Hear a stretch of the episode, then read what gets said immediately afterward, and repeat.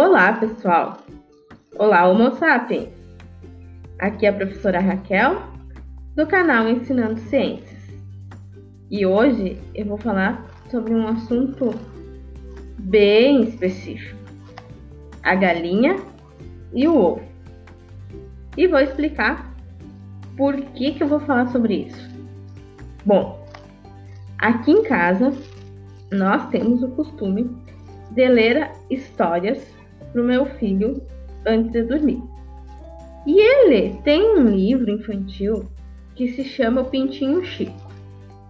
E a gente já leu não sei quantas vezes o tal do Pintinho Chico.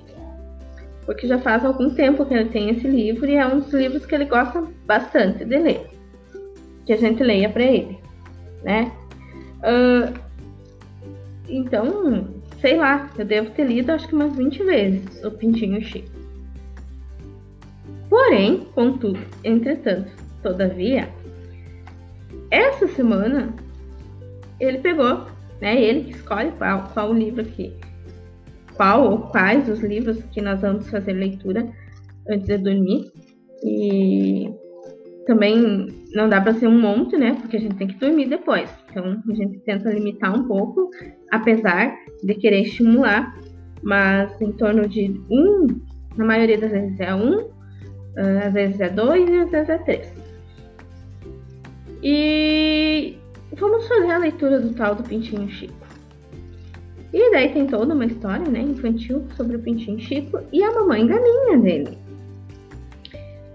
E lá pelo final do livro, não vou contar o livro aqui porque eu, vocês podem procurar se vocês quiserem ou tiverem filhos, é bem legal a história.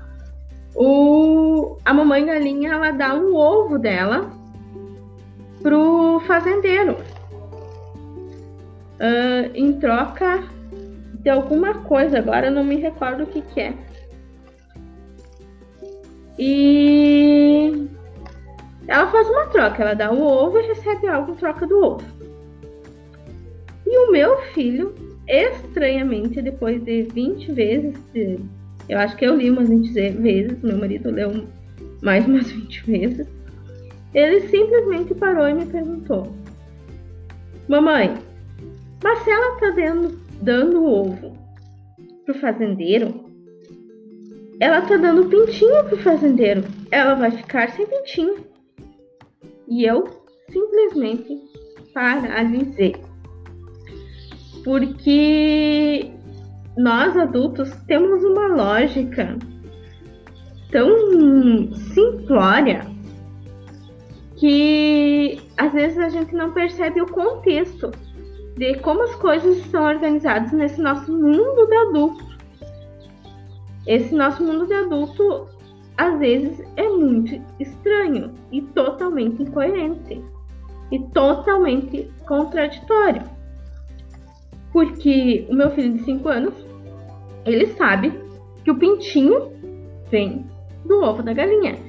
Portanto, se a galinha ficar sem ovo, ela não vai ter mais pintinhos e ela não vai mais ser mamãe galinha. Então a lógica dele é uma lógica totalmente diferente. A minha lógica de adulta é que a galinha tá ali para me fornecer ovos. Mas ela tá posta na natureza para me fornecer ovos. Ela foi colocada, ela tá posta na natureza para ter uma função nesse meio ambiente. Só que nós, Homo sapiens, domesticamos as galinhas e usamos os seus ovos como fonte de proteína na nossa alimentação. E eu nunca tinha me dado conta, quer dizer, eu já tinha me dado conta, mas assim, uh, o quanto isso é, é, contraditório na cabeça de uma criança. Uh, é claro que eu sei que um ovo vai dar um pintinho se ele for um ovo galado, mas uh, eu nunca pensei sobre isso muito seriamente, né? Ah, vou fazer bolo, quebro dois, três ovos. Vou fazer um omelete, quebro dois, três ovos. E como a gente se coloca de alguma maneira como centro do universo, né? Porque os os outros seres estão aí para nos servir, para nos fornecer algo, né? E nós não questionamos isso. Nós achamos isso, nós achamos que isso é o que sempre foi feito e o correto a ser feito. E daí, de repente, do nada, antes de dormir, vem seu filho de 5 anos e faz esse tipo de questionamento. E daí, durma com toda essa reflexão na sua cabeça, né, mamãe?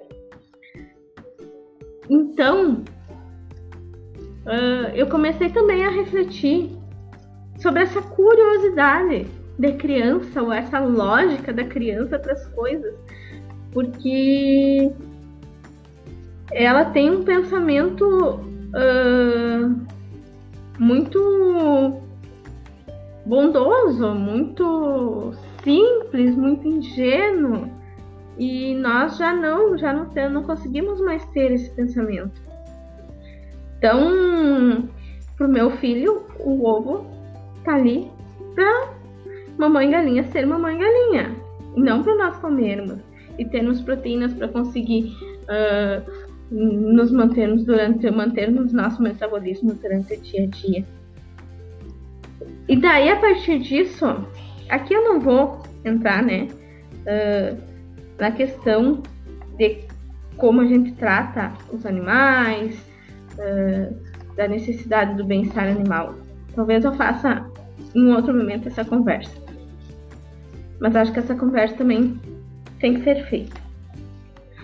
Uh, mas aí a gente também passa a perceber que é possível, né?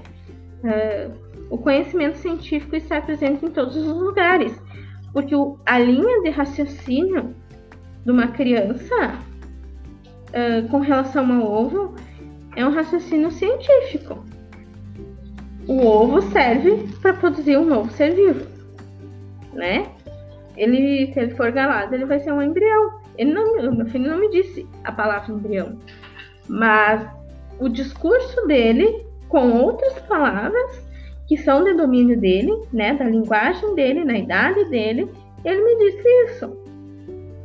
E daí eu comecei a pensar uh, como nós como e quando nós fizemos esses, esses cortes, né?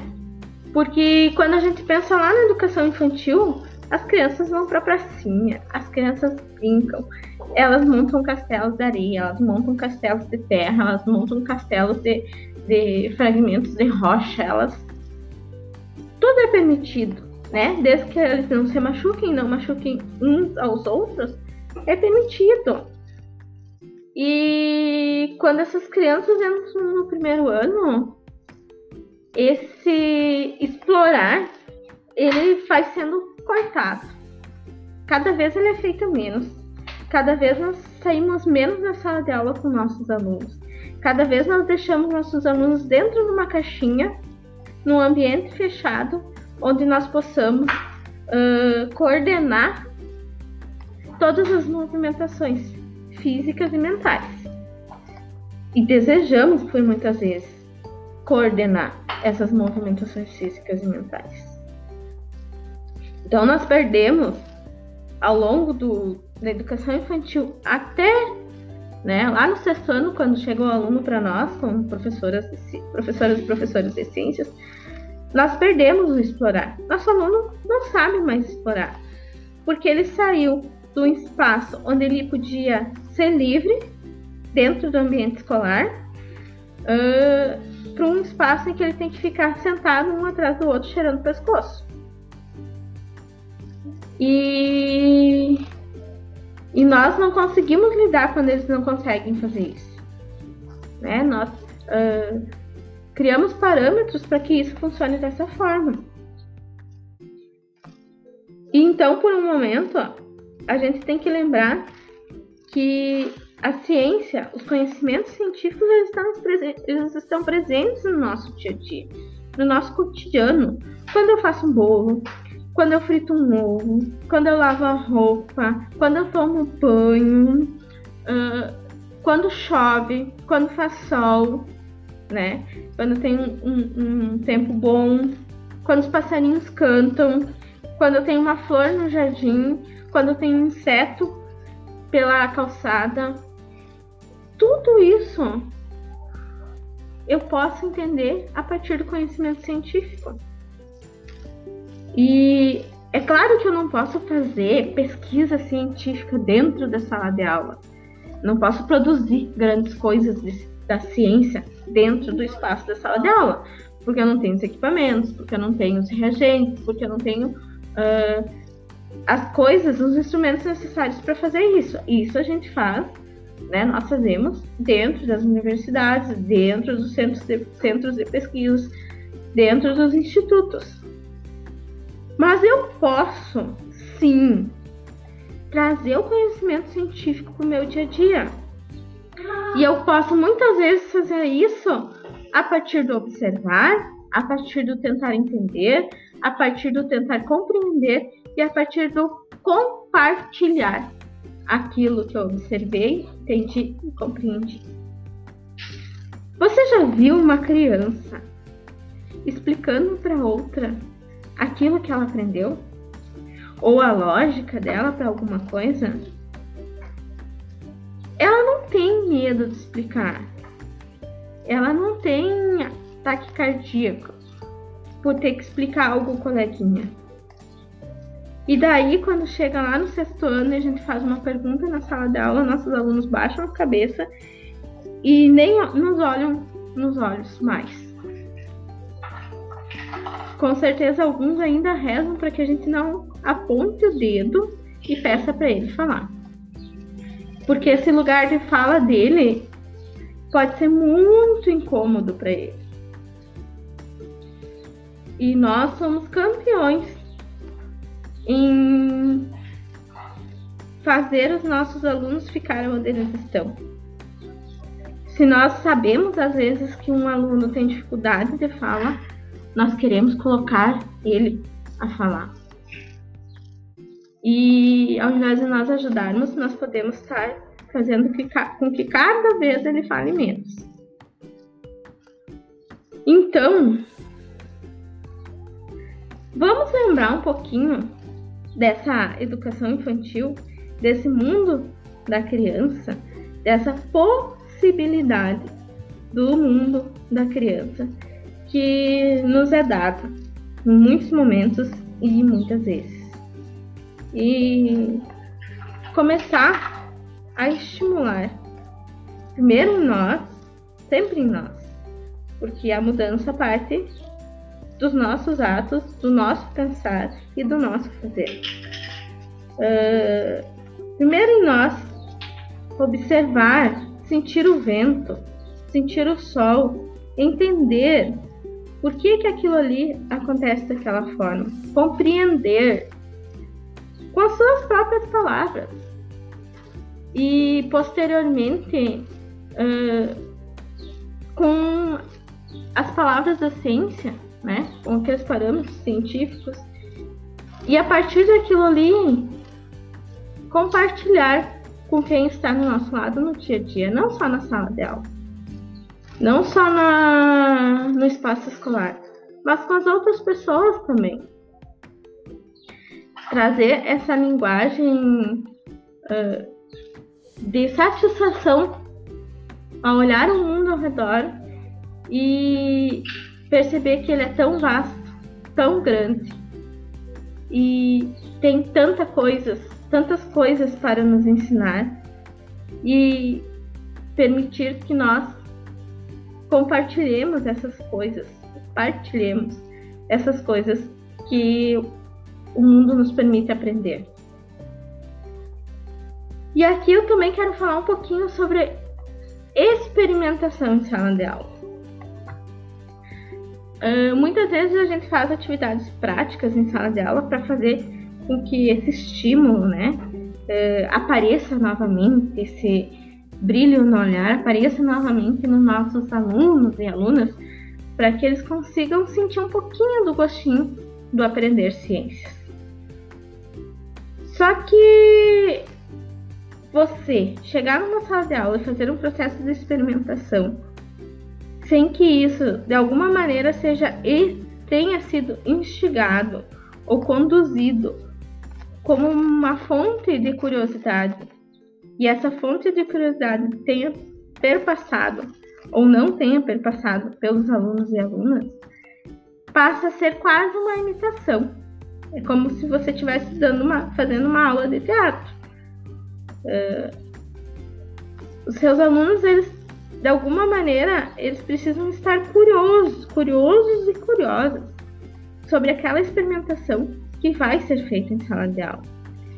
Eles precisam compreender por que aquela, aquela experimentação está sendo feita, realizada naquele momento e daquela forma dentro da sala de aula. Então, sim, é necessário fazer experimentações e eu ultimamente nem tenho mais chamadas de, de experimentações. Eu tenho chamada de atividades uh, pedagógicas práticas ou atividades práticas pedagógicas. Enfim, algo parecido com isso. Porque essas atividades elas têm que estar entrelaçadas e, e não somente postas, colocadas e aparecerem na sala de aula como mais, mais do mesmo, mais do que está aí posto. Porque isso nós já fazemos, eu acho, bastante tempo.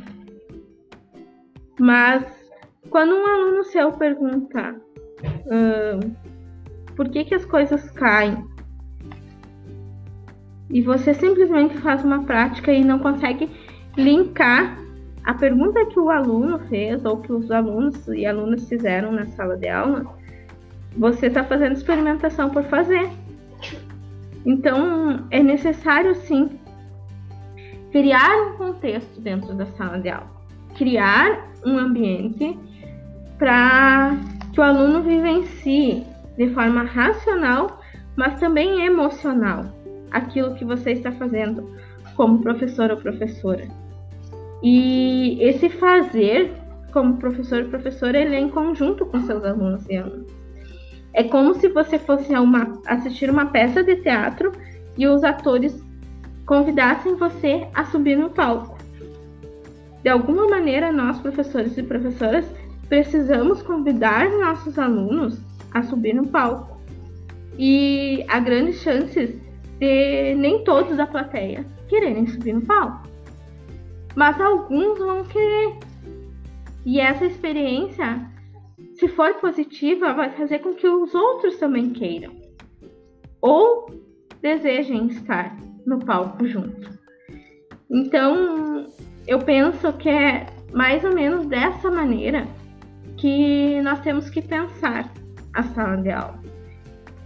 E montar essa estrutura, planejar essa estrutura, ela gera bastante necessidade de tempo, de estudo, de vivência com aqueles alunos e naquele ambiente escolar e a necessidade de reflexão sobre aonde nós, nós estamos como professor e professora, o que nós queremos fazer como professor e professora e como fazer com que os nossos alunos e alunas façam parte do espetáculo.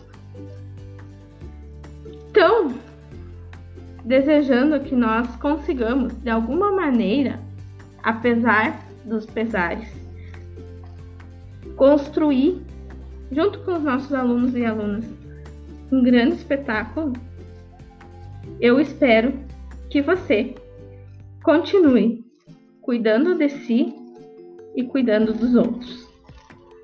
Valeu, obrigada.